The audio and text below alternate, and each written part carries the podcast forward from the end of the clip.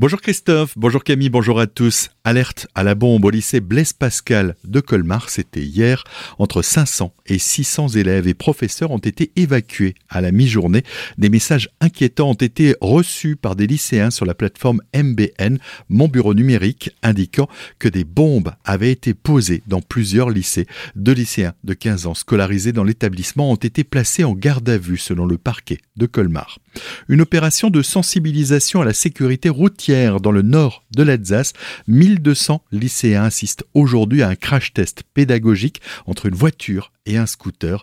C'est organisé par la communauté d'agglomération de Haguenau. L'objectif est ici de sensibiliser les jeunes aux dangers de la route. Des ateliers sont aussi au programme rue du lycée à Bichevillers.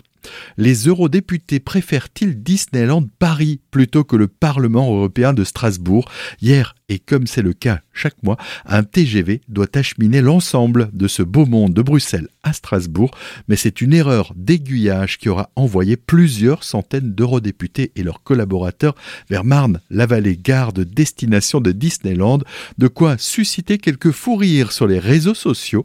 La délégation est finalement arrivée à bon port avec 45 minutes de retard. Rétrospective sur 40 ans de Célestar jusqu'au 5 novembre prochain, une nouvelle exposition temporaire est à découvrir à la bibliothèque humaniste de Célestat en parallèle de la 25e édition de la Biennale d'art contemporain, une rétrospective sur certains des plus de 850 artistes ayant déjà participé proposée au public. Cette dernière a été rendue possible grâce au don des époux Muller d'une centaine d'œuvres à la ville de Célestat. Le travail des artistes essentiellement ceux ayant exposé lors des trois premières éditions de Célestar, est ici valorisé des précisions du donateur Raymond Muller au micro de Solène Martin. Le premier objectif, quand nous sommes rendus acquéreurs de ce fonds, c'était sauver ce qu'on peut de la période 84-85 avec derrière ces objectifs premiers, arriver à le rendre accessible à monsieur tout le monde, aux citoyens. Ce qui était l'objectif du maire Kretz à, l'époque, rendre accessible la création contemporaine en Alsace à un moment donné. Ce don a été attribué à la ville de Célestat pour assurer la pérennité des œuvres. Le maire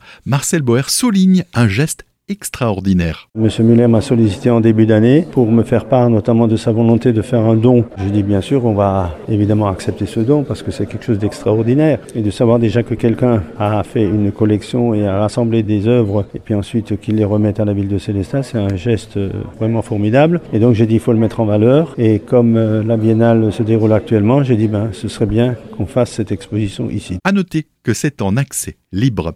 À Vélobus, pour des petits déplacements décarbonés en Centre-Alsace, 200 kilos 4 roues, 9 places, du bois et un panneau solaire sur le toit. Le Mobigout est un nouveau transport en commun acquis par l'association Les Gouttes d'eau du Val d'Argent.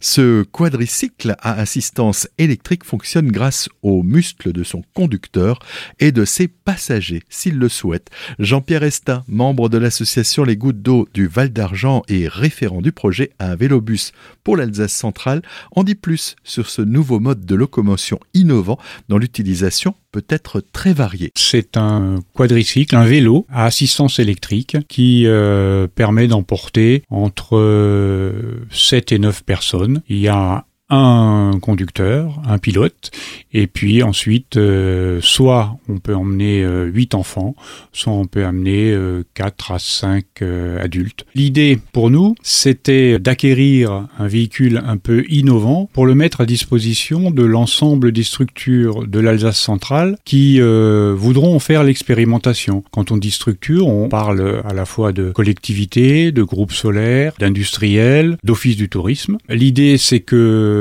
chacune d'entre elles imagine son propre usage pour ce euh, type de véhicule innovant. Les structures intéressées par ce vélobus peuvent directement contacter l'association Les Gouttes d'eau du Val d'Argent. Retrouvez toutes les informations sur notre site azur-fm.com.